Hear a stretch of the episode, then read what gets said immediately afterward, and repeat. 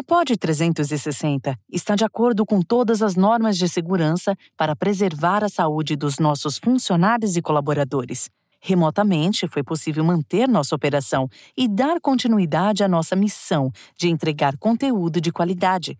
Se informe, se distraia, se cuide e fique em casa. Tá gravando? Olá, eu sou a Mica Mato. E eu sou a Laura Leal. E esse é o Abre Outra o seu podcast sobre consumo, comunicação, marcas, coisas e também sobre nós, pessoas e consumidores. Bora pro nosso assunto de hoje, Mica? Porque se tiver bom, a, a gente, gente, abre outra.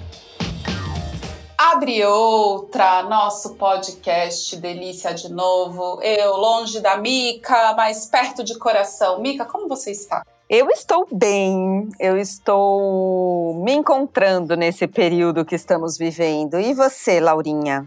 Ai, tempos pandêmicos, né? Eu acho que se vocês visitarem meu Instagram ou visitarem o Instagram da Awake, Awake Underline Content, vocês vão falar. Nossa, que vidão, sabe? A pessoa tá tirando o melhor desse período pandêmico. Ela mudou de emprego, ela tem blog, ela grava podcast, ela lê livros, ela cozinha, mas, gente, não é nada disso. Tem dias que bate uma bad, que não é fácil. Aí eu converso com a Mica, tudo fica mais feliz. Queria estar gravando esse podcast juntinho com você. Mas enfim, tô grata de pelo menos a gente estar tá aqui conseguindo dar nossa voz pro mundo. E olha que legal, né? O tema de hoje tem tudo a ver com isso que você falou, né? O que, que será que as pessoas pensam quando elas olham o que está rolando, né?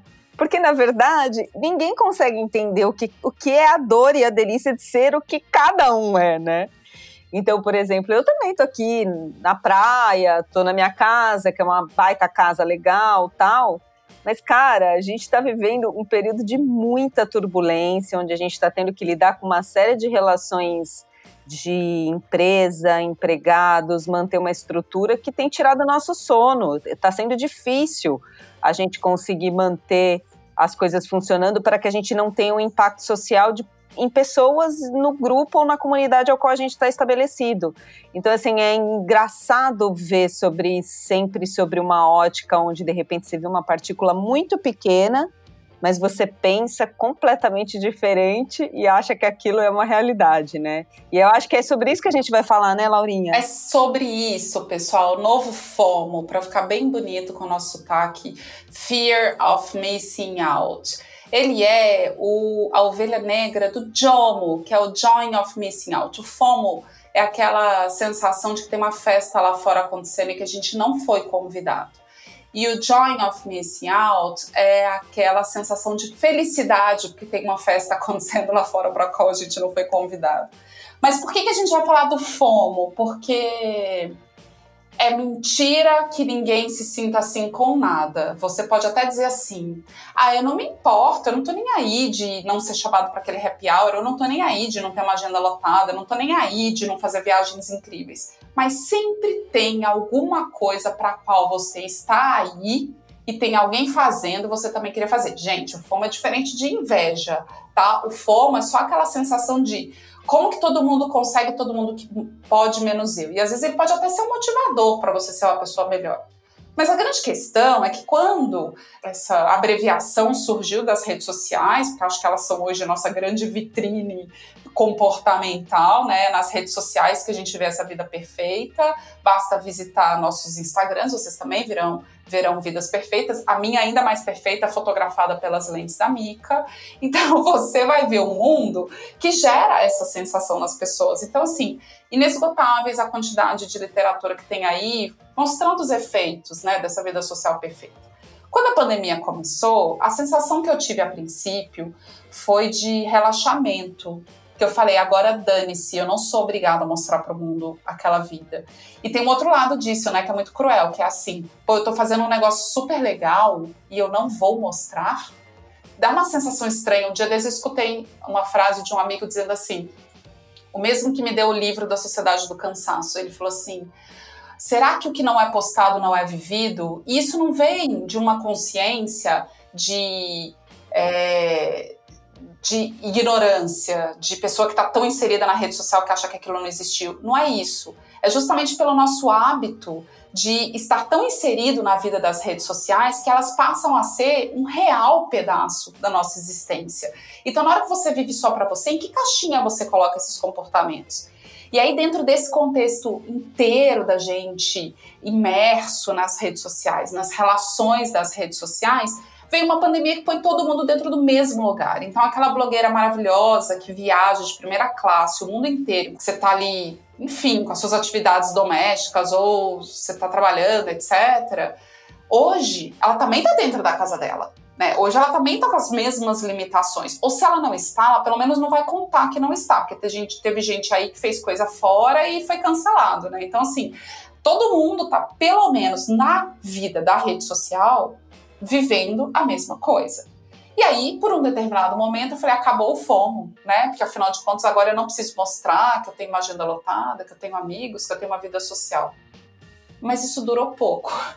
Eu acho que depois esse novo fomo voltou. O que, que você acha, Flá? Olha, Lau, você falando e levantando essa bola, eu, eu acho, assim, por esse lado, eu nunca tive isso, nem essa vontade de mostrar. Eu, na verdade, eu não sou uma pessoa que gosto de me expor demais, assim. Eu, eu acho que nem você, na verdade. E eu também não me espelho muito nos outros, né, assim. Mas eu acompanho bem tudo o que acontece, mais para poder observar comportamento, é, entender o que, que as pessoas estão falando, mais nesse sentido.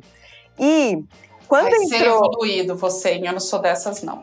e quando, quando entrou esse lance todo, a minha primeira sensação foi que esse, essa sensação aumentou para mim, porque eu via, teve um dia que eu estava vendo uma, ouvindo uma live super interessante, estava muito legal lá do Infomoney, e, e aí de repente começou a aparecer umas três, quatro lives no mesmo minuto, é, de pessoas que eu também tava com vontade de ver. Aí começou a me dar uma aflição, porque eu falei assim, pô, mas eu não vou conseguir ver, será que eles vão deixar disponíveis?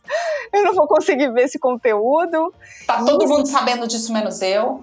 É, tá todo mundo discutindo isso menos eu, como que eu localizo isso agora, tal. E aí de repente eu me vi aflita, com uma sensação do tipo, eu tô eu, eu posso ter tudo em termos de conteúdo agora, todo mundo liberando plataforma e aula online, universidade à distância, Harvard, Stanford, aquelas que você sempre sonhou em poder ter acesso e você não não consegue, porque é inviável. Tá vendo? Você é humana, você sofre de FOMO, mas o seu FOMO não é ter uma Chanel, o seu FOMO é estudar os cursos online de Harvard gratuitamente. isso aí. E aí, você não. A gente fica aflita com isso. Aí eu dei um stop nisso, e por incrível que pareça, sabe o que eu fui fazer? Cozinhar, cuidar dos meus filhos e ver menos possível. Acho que eu nunca acessei tão pouco o Insta como eu tô acessando agora nessa minha. Ah, eu também, sabia? Eu tô, eu, óbvio, acesso o Insta da Wake, porque eu recebo muita coisa carinhosa lá, muita troca, mas eu queria estar tá participando mais da vida das pessoas, mas eu não tô conseguindo, porque porque eu não tô conseguindo. E paro aqui, ponto, não consigo virar a página. Mas a grande questão é que, assim, é, deixa, deixa eu dar alguns exemplos concretos de FOMO, de uma vida mainstream, do, do pessoal, como diz o querido é, um querido amigo que é White People's Problem, né? O que é o White People's Problem do paulistano que trabalha muito?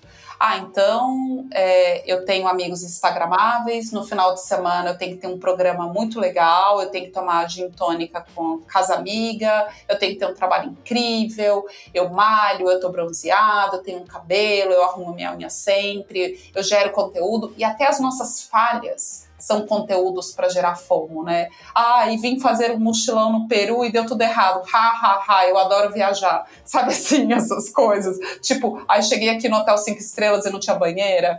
Então, esse tipo de fomo é a, o popular da rede, né? E que, inclusive, gera um problema muito sério em quem nunca vai ter acesso a essas coisas. Mas, enfim, assim como a gente sonhava em ser Paquita, hoje todo mundo sonha em viajar ao mundo de primeira classe. Então, acho que, é, independente, não vamos fazer agora o julgamento disso. Estamos apenas é, dando clareza a exemplos de fomo. E aí, é, eu que sempre acompanho muitas redes sociais, e você tem um ponto aí que é verdade, tá? Isso vai dar até outro episódio. É impressionante que antes eu tinha uma rotina muito louca, que eu gastava muito tempo em deslocamento. Hoje eu estou dentro de casa, focada aqui, então meu deslocamento é só até cozinha para almoçar e voltar para o meu escritório. É, e eu tô tendo menos tempo de fazer essas coisas de microtédio que eu fazia antes, que é checar rede social, que é ficar no WhatsApp. Hoje minha vida é trabalho, família, estudo. Trabalho, família, estudo e acabou. Ah, e treinar, gente. Isso aí é outra face minha também, mas depois a gente entra nesse mérito. Mas eu montei uma academiazinha, assim, bem mequetrefe, mas vamos tocando. Eu não tenho tempo para o microtédio hoje, eu não consigo. De qualquer forma, é, eu, eu tinha a impressão que eu, eu ficava me questionando para onde vai todo esse conteúdo de FOMO das redes sociais? Para onde vai? Para onde vão os happy hours bacanas, né? Para onde vai a foto da classe executiva do avião? Para onde vai a foto do pôr do sol das Maldivas? E, gente, estou criticando só porque eu também faço essas coisas, tá? Então não estou atirando pedras, estou falando de mim também. É para onde vai tudo isso? Né? Para onde vai as minhas 40 leituras do ano? Para onde vai os restaurantes bacanas que eu frequento, o look do dia? Eu imaginei que a gente ia ter uma reinvenção da rede social. Qual foi a minha surpresa em ver um novo FOMO surgindo? E surgiu muito rápido. Então tem uma nova, um novo é, status que é politicamente correto de como que as pessoas que não estão inseridas, deixando à parte quem está sofrendo, quem está na favela, que aí tem um, outro lado muito legal dessa pandemia toda, dos movimentos sociais, da divisão de renda, da busca é, para entender essa desigualdade, de fato fazer movimentos interessantes sobre isso, não que não existisse antes, mas enfim, como que é, nesse average aqui no meio, nessa galera que está ensanduichada, que é esse consumidor, que é essa pessoa que está no comportamento mais mainstream, como que está é, tá surgindo o novo FOMO. E que novo FOMO é esse? Ou seja, que desejo superficial está sendo gerado hoje com a pandemia nas redes sociais? Uau! É... Pergunta, pe...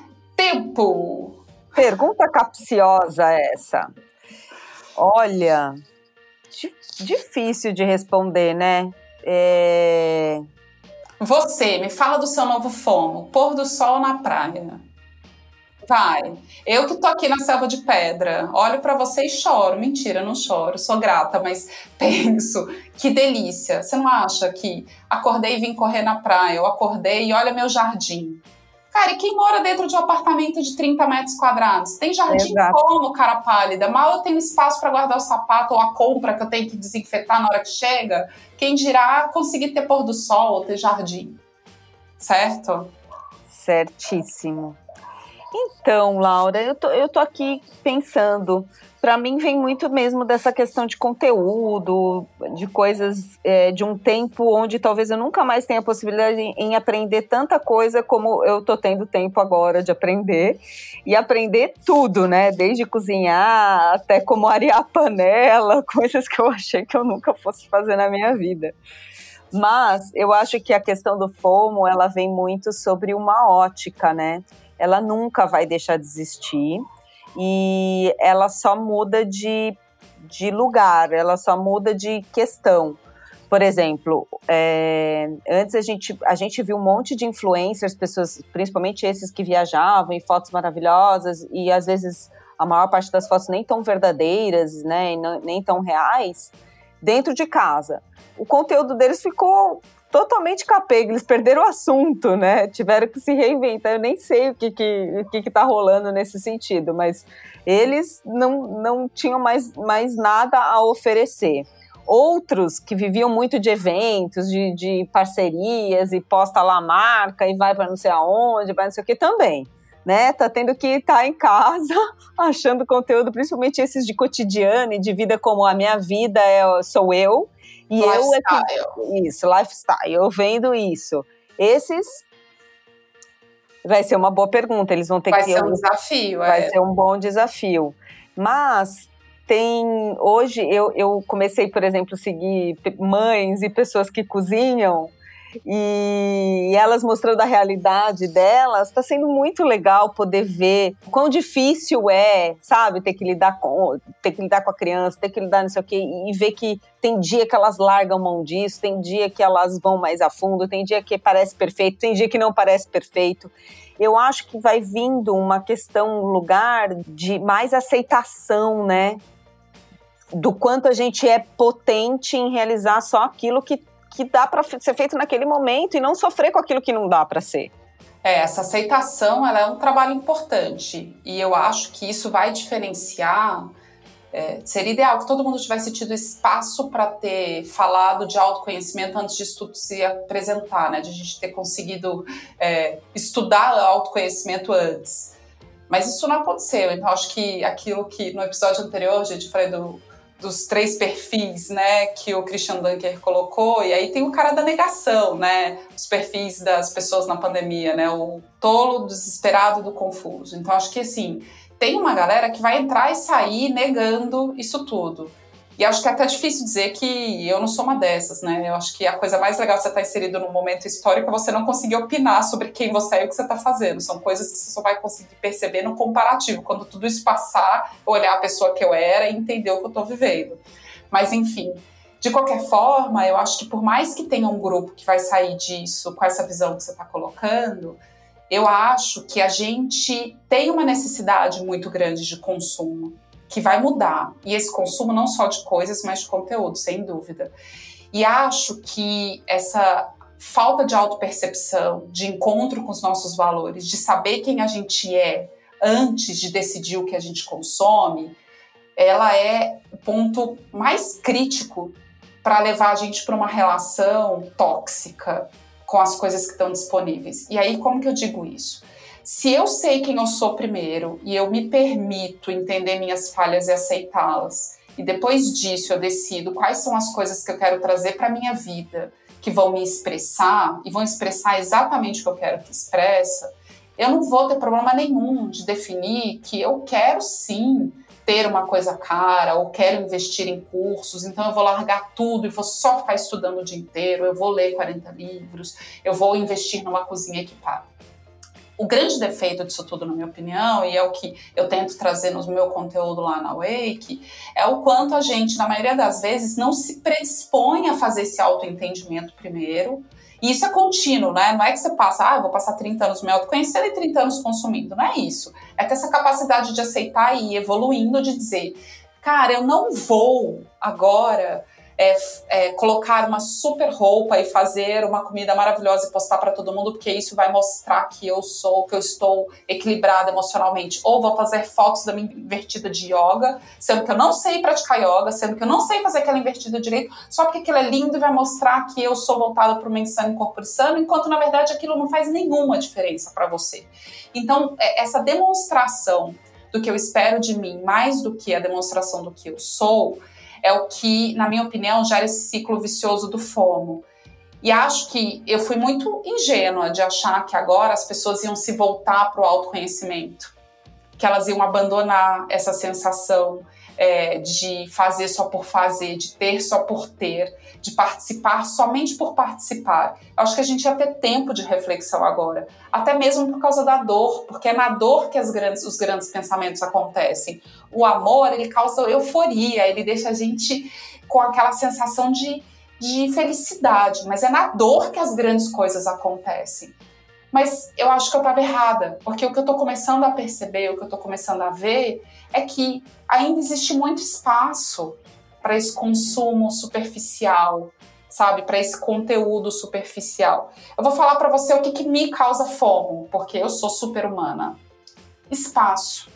Quando eu vejo as pessoas nas redes sociais com apartamentos maravilhosos, aquelas salas gigantes, casas com jardins imensos, eu tenho a maior vontade de ter isso. Porque eu não moro num apartamento imenso. Eu tô com duas crianças aqui trabalhando que nem uma louca, tendo que gravar podcast no lavabo, porque não tem espaço, porque eu não consigo. E ainda assim, tenho a total consciência e gratidão de que eu sou 0,5% dessa população e minha vida tá boa demais. Mas eu sinto um fomo, só que muito diferente do que eu senti ano passado é mais uma admiração do que um fomo. E eu acho que esse consumo superficial, ele tá encontrando um caminho e um meandro. E aí eu te faço uma pergunta. Dentro desse nosso novo normal, a gente vai realmente continuar tendo desejo pelo superficial? Aquilo que era o consumo excessivo do passado, do ter muita bolsa, ter muito sapato, ter muito carro, ter muito dinheiro, Isso vai continuar sendo a tônica é, pós essa transformação que a gente está vivendo? Olha, Lau, eu acho muito difícil a gente colocar. Eu tenho muito receio de, de olhar para as coisas é, só é, sobre o, o, nosso lugar, sabe? Eu acho que a gente mora num, num país muito desigual, é um país onde a gente critica demais, mas é totalmente polarizado e em todos os sentidos, né? Quem tem mais, quem tem menos, quem mora aqui, quem mora ali, agora quem mora em casa, quem mora em apartamento, quem tá na praia, quem tá em São Paulo, quem tem comida, quem tem trabalho, quem. Enfim, a gente, a gente vive num, num lugar extremamente antagônico e desigual. É, com necessidade de muito assistencialismo, né? Porque a gente pode falar, ah, mas é, ensina ele a pescar. Mas uma coisa é a gente pescar num rio de carpas de água cristalina e outra coisa é pescar num rio de água turva com talvez falta de saneamento básico. Então, assim, é muito difícil a gente colocar isso é, só sobre o nosso lugar, né? Eu acho que nem dá para a gente fazer essa análise de forma geral, porque eu acho que aí as necessidades começam a entrar, a, o FOMO e tudo isso que a gente vem falando começam a entrar num nível de muito, necessidade muito básica, né? E a gente começa até querer é, e sentir aquilo quando está no leito de morte, sabe? O que, que eu poderia ter feito ou o que, que eu gostaria de ter se eu tivesse num, com, né, a ponto de partir nesse momento. Ah, eu queria ter amado mais, eu queria ter é, cuidado dos meus, eu queria ter podido dar uma casa para minha mãe, eu queria poder ter, sei lá, achado a cura do câncer, eu queria. E aí a gente vai para um, uma infinidade de quereres. É, que eu acho que não tem fim essa conversa. Mas você acha que a gente está em casa é, então, eu tive a experiência, eu tive a sensação, como eu falei, de ser ingênuo, achando que estava todo mundo em casa fazendo esse tipo de reflexão. E aí você tem toda a razão, né? A gente não pode pasteurizar, nem dentro do Brasil, nem no mundo inteiro, imagina. É, eu vi uma notícia, e veja bem, né? A Laura tem a sensação, a Laura é consumista, a Laura entende de marcas, a Laura valoriza isso. Eu acho que as marcas e as coisas existem por motivos. Acho que a gente não pode negligenciar o quanto poxa, eu tô aqui dentro da minha casa nesse momento, que bom que eu tenho aquele aroma no meu banheiro que me traz uma sensação boa. Que bom que eu tenho uma roupa confortável para sentar e tá quentinho. Que bom que eu tenho esse sofá que eu tanto gosto, esse quadro que eu gosto de olhar, sei lá. Então as coisas elas têm sua função. É, mas eu tive a sensação de que essas ordens iam se reinventar, tanto porque é um fato que o calendário de lançamentos disso que é de alto consumo, né, principalmente a moda, está mudando, porque as empresas para sobreviver vão ter que vender estoques, vão ter que revisar calendários de coleção, vão ter que revisar seu, seus ciclos. Tudo isso vai trazer uma nova ordem até de oferta de consumo. E aí é a pergunta do ovo galináceo, né? Que veio primeiro o ovo a galinha. Eu consumo muito porque me mostram muita coisa ou me mostram muita coisa porque eu consumo muito. Então, esse é um cenário. De qualquer forma, eu tive a impressão que, independente dessa oferta, nós, como consumidores, íamos reavaliar essa cadeia de valor. Só que aí eu, eu leio notícias, estou abrindo aqui meu celular, tem uma notícia aqui de 15 de maio da revista Exame que a Hermès, quando ela abriu na. Que território foi isso aqui, gente? Foi na China, mas deixa eu ver que, exatamente em que é, local da China. Ah, foi em Cantão, cidade que eu já estive. É, eles venderam 2,7 milhões de dólares no primeiro dia que foi aberto. Porque existia uma demanda tão represada de voltar para esse consumo, de voltar para ter acesso àquela velha vida, que eu fiquei. Isso, isso contradisse um pouco o pensamento para onde eu estava indo. E aí eu te pergunto.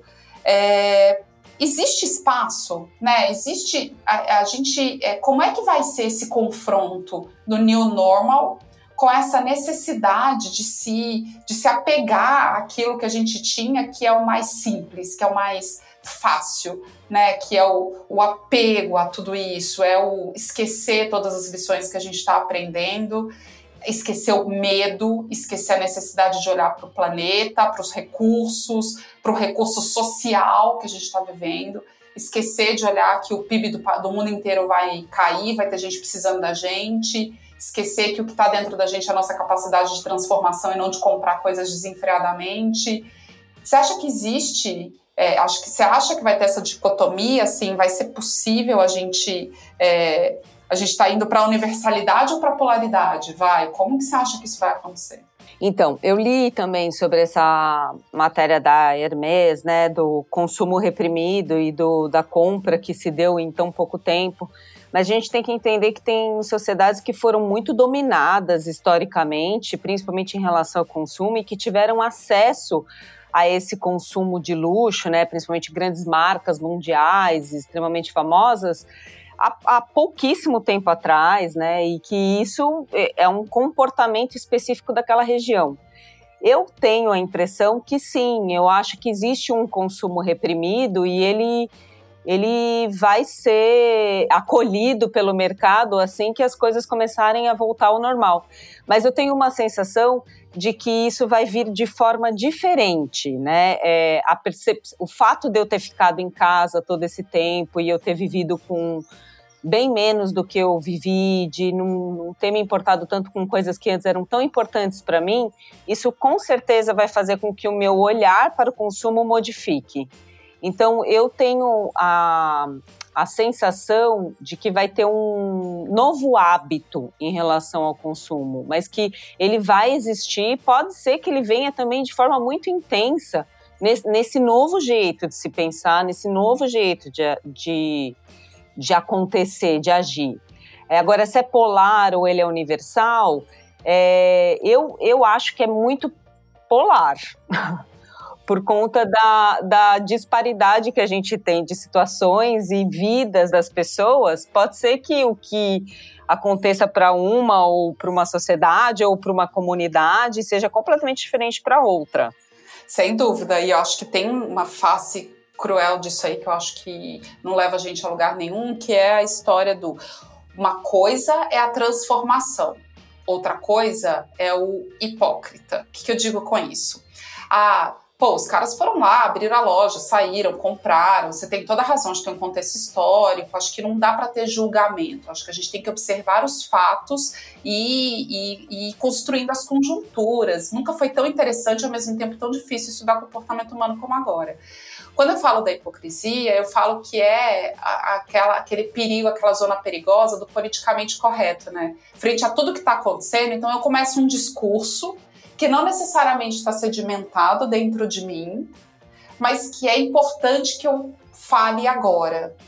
Então, tem uma fala que eu acho muito legal. E já citei na Wake, já coloquei várias referências, então assim, mas tudo bem, eu vou falar de novo da Camila Coutinho na exame de, sei lá, um mês atrás, que eles falaram de vários. Eles pegaram uma página assim no novo editorial do exame e colocaram. Gente, eu tô falando mundo do exame, mas isso não é publi, não, tá? É porque é por acaso mesmo.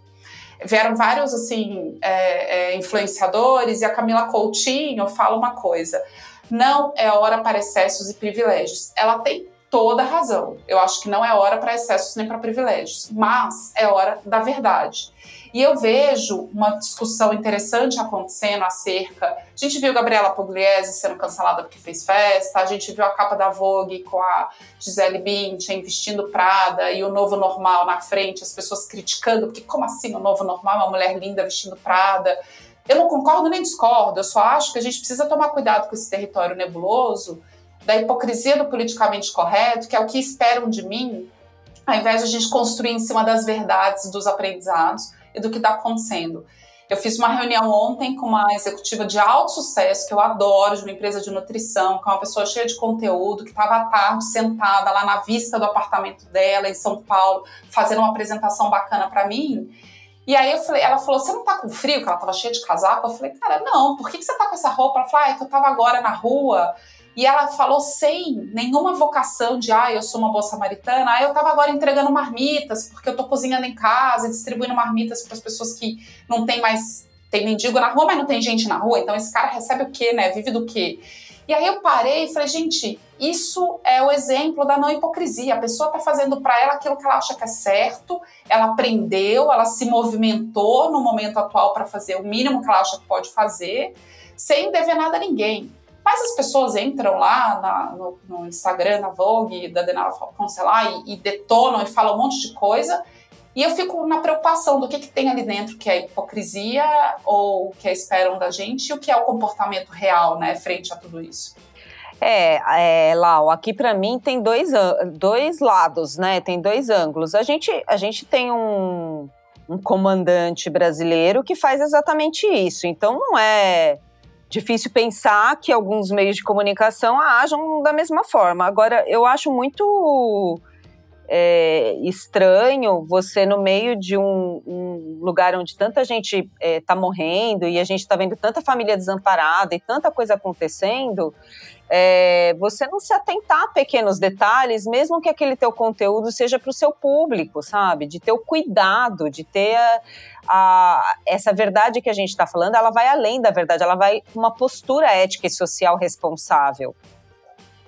Sem então, dúvida. É, eu, eu também comprei umas revistas, fazia muito tempo que eu não comprava. Cara, ficou nítido para mim é, o quanto a, uma delas foi extremamente feliz na forma como ela conduziu todos os conteúdos dela, desde moda até culinária, e como a outra foi totalmente infeliz e superficial.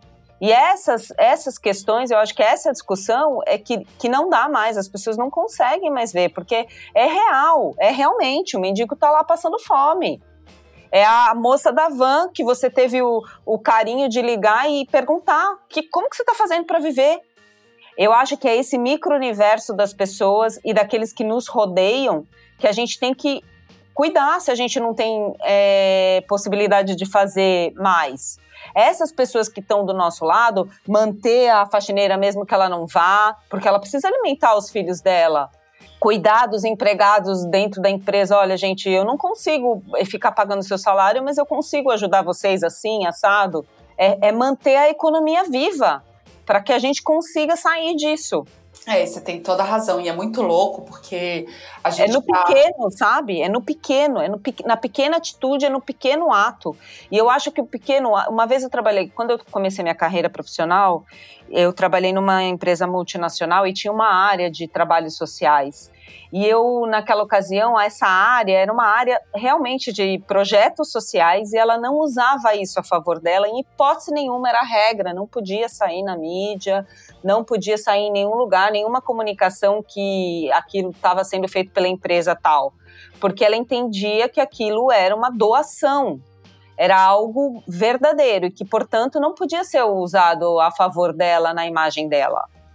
Né? E eu achava estranho, porque como era uma boa atitude, como era uma coisa muito positiva, eu falava assim, poxa, mas por que também não falar, né? Então é um dilema isso. É um mas dilema. É, um dilema, é um dilema porque, assim, a atitude dela hoje, e, inclusive eu nem sei se ela continua com essa área ou não, mas assim, a atitude dela inspira outras empresas a agir. Eu acho que o que, o que é, não é legal é a forma como é colocado. Ou se você faz aquilo não, não de dentro para fora, você faz porque aquilo é, é importante para vender mais. Aí é não é legal, entendeu? É o dilema filosófico das virtudes, da humildade e da generosidade. Nós vamos ter que deixar isso para outro episódio, mas é, eu acho que é muito louco que a gente está aqui nesses nossos minutos falando de fomo, né, daquilo que nos provoca a se sentir excluído do, do que está lá fora. E ao mesmo tempo, a gente está falando de uma realidade que precisa ser assistida. Ela não é que ela não existia antes, né? Por mais que a gente viva num país onde a gente estava tendo uma ascensão da linha da pobreza, a gente sabe que era para esse lugar que a gente estava voltando, das pessoas precisarem de ajuda. Então, acho que talvez agora a gente tenha te recebido o chacoalhão que faltava, você tem toda a razão, para precisamos fazer mais. E aí, nesse ambiente de, cara, o senhor aqui em frente, realmente, em frente à minha casa tem uma birosca. Eu gosto de chamar disso de birosca, entendedores entenderão, que aqui em São Paulo tem muito desses lugarzinhos que é de tudo, né? É padaria, lanchonete, vende é coisinha para celular. Então é meio que onde você resolve a sua vida em termos de alimentação. Tem o, o cara de gravata tomando café da manhã de manhã e o cara que trabalhou a noite inteira de porteiro tomando uma pinguinha também. Tá todo mundo no mesmo ambiente. Aqui em frente da minha casa tem uma dessa e eu fico, eu fico olhando pela janela falando: o que está sendo da vida desse cara? Deve ter dispensado todos os funcionários, o negócio dele não está funcionando. E aí eu olho daqui de cima e estou preocupada se chegou o meu vinho, porque eu quero tomar um vinho hoje. Isso me leva para um território de culpa. A culpa que está junto com a verdade do discurso, que está junto com essa hipocrisia, que está junto com o ambiente. Mas acho que a gente vai ter que deixar a culpa para uma próxima, porque a gente já falou muito sobre FOMO hoje, você não acha? Já. Mas, ó, tem uma proposta. Por que a gente não usar o FOMO, já que todos vamos sentir anyway, para isso? Por que, que a gente não olha para o FOMO da sua amiga que estava na janela e tinha acabado de entregar a marmita? Também acho. Por que, que o, o novo FOMO não é a vontade de fazer pelo outro? Exato. Vamos lançar a campanha. Hashtag fomo, fomo pro bem. Fomo pro bem, isso aí. É, Eu acho que... O novo luxo pode ser a generosidade. Vamos, vamos montar um episódio sobre isso, sobre o novo luxo da generosidade. Novo luxo, já tem até um convidado. Vamos fazer um próximo sobre isso? Vamos, vamos embora. Se a gente puder impactar, por que não? Né? Perfeito, tá fechado. Temos um programa, minha querida? Super temos um programa. Acho que eu vou abrir outra, porque quando o papo tá bom, o que, que a gente faz? Abre outra, com certeza. Eu já tô correndo para lá abrir outra. Até a próxima, galera. Um beijo. Um beijo, Mica querida. Um beijo, beijo enorme.